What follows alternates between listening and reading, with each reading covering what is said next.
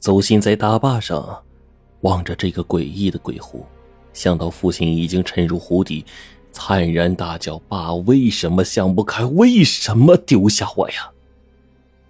他在鬼湖边上哭得死去活来，差点也陪着下了湖。不一会儿，青山市公安局接到报警赶来，警察做了细致调查，又向老百姓借了个小船，把邹吉红的衣服给捞起来，让邹鑫仔细的确认，这的确是他父亲穿的。根据附近村民来讲，那天大坝上除了邹吉红，根本没有人影，一定是邹吉红精神恍惚，产生幻觉，不小心跌入湖底。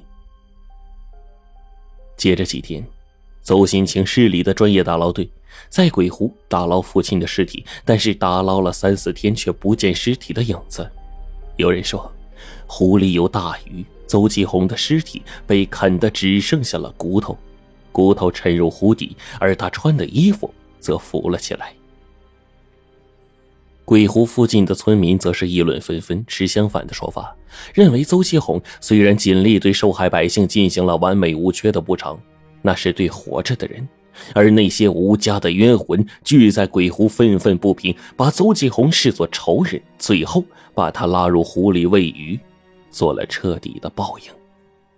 邹鑫听了这些议论，更加痛苦。于是，把打捞起来父亲的那套黑色西装埋在了鬼湖边的山坡上，边流泪边说：“爸，为儿不孝，没能守护好你。你在这里安息吧。你已经用生命向那些鬼魂赎罪，以后无论活着还是死去，从此都会原谅你了。”接着的日子。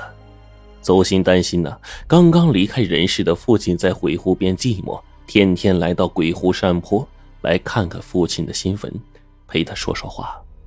那些日子，阴雨连绵，鬼湖同清风山烟雾飘渺，黑风阵阵。他坐在父亲的坟头，总是能够听见一两声蛙的惨烈的叫声或哭喊声从湖里跑出来。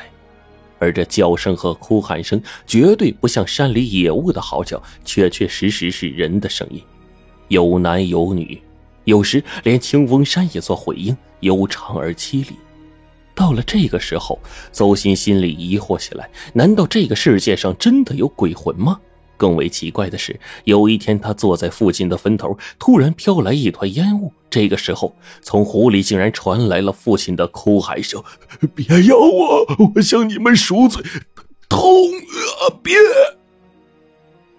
邹鑫立刻跳起身来，四周迷迷蒙蒙的，什么也看不清。父亲痛苦的叫喊声还是从湖面不断的传来，只是阴阳两界，只闻其声，不见其人。惊慌的邹鑫差点晕了过去。邹继红索命鬼狐，邹鑫又听到父亲向鬼狐众鬼求饶的怪事传的是沸沸扬扬，越传越怪异。清风市市报和电视台的记者觉得这是蹊跷，联想起了清风水库绝坝重建以来水库怪叫声不断，感觉应该是把这事儿真相给他揭露出来。于是他们联手带上了相机、电视摄像机。坐车就来到了鬼湖，不过让他们失望的是，这天风和日丽，天朗气清，什么都没有听到，也就没发现什么。他们就采访附近的村民，村民说，这闹鬼的事儿一点不假，他们呢都亲耳听到过。不过要到天气阴沉或者是没有月亮的晚上。他们甚至还说，有时啊，湖面还会出现一群闪着绿光的鬼魂，在黑暗的湖面上来回游曳，让人见了是胆战心惊。村民的回答坚定了这些记者要弄清楚鬼湖闹鬼真相的决心。于是他们没有离开，等晚上再进行观察。巧得很，晚上天气变阴，天空盖满了厚厚的云层，星星和月亮不会出来了。他们坐在鬼湖大坝上啃着馒头喝矿泉水对着鬼湖架好了摄像机，静等出现的鬼魂。大约到了晚上十来点钟，黑暗的鬼湖突然“哇”的一声叫声，凄烈而悠长，就像一把长剑划破了寂静的山林，一声接着一声，声声惊得记者面面相觑，大气儿都不敢喘。这声音有男有女，有老人有孩子，高一阵低一阵，东一阵西一阵，连续持续了个把分钟，都被录了音了。就在他们听得毛骨悚然的时候，有个记者低声喊：“看看看湖面！”大家急忙把眼光转向了湖面。只见黑黝黝的湖面出现了一点点绿色的火光，悠悠的在湖面上快速的移动着，时而出现，时而熄灭。那火光是阴惨惨的，分明是民间传说中的鬼火。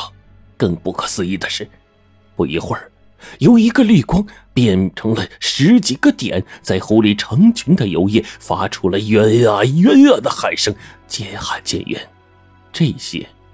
又都被架着的摄像机全程录了进去，这令人脊背冷汗直冒的声音，这诡异恐怖的情景，差点把几个记者给吓晕了过去。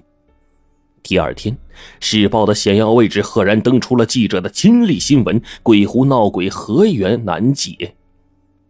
绘声绘色的报道了这惊心动魄的一幕，还把当时拍到的画面都给播放了出来，吓得看电视的观众是瞪大了眼睛。直说太诡异了。这么大轰动的新闻很快被省报和省电视台看到，联合其他报纸一起来到了鬼湖。到了晚上，他们也同样听到了哇哇的鬼叫鬼喊，也看到了湖面幽灵般的莹莹绿火。他们感觉到战栗，人死了真有鬼魂，他们为什么喊冤？冤在何处？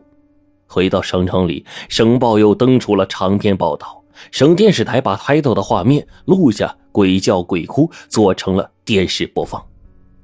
由于有声有画面，不像造假，许多怀着好奇心理的人也纷纷带着相机赶到了鬼湖。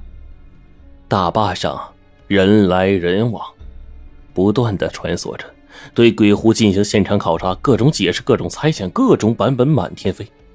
鬼湖闹鬼。清风市政府开始不想介入，以为闹一阵子就过去了。哪知道这事儿越闹越厉害，到了不可收拾、影响到了清风市形象的地步。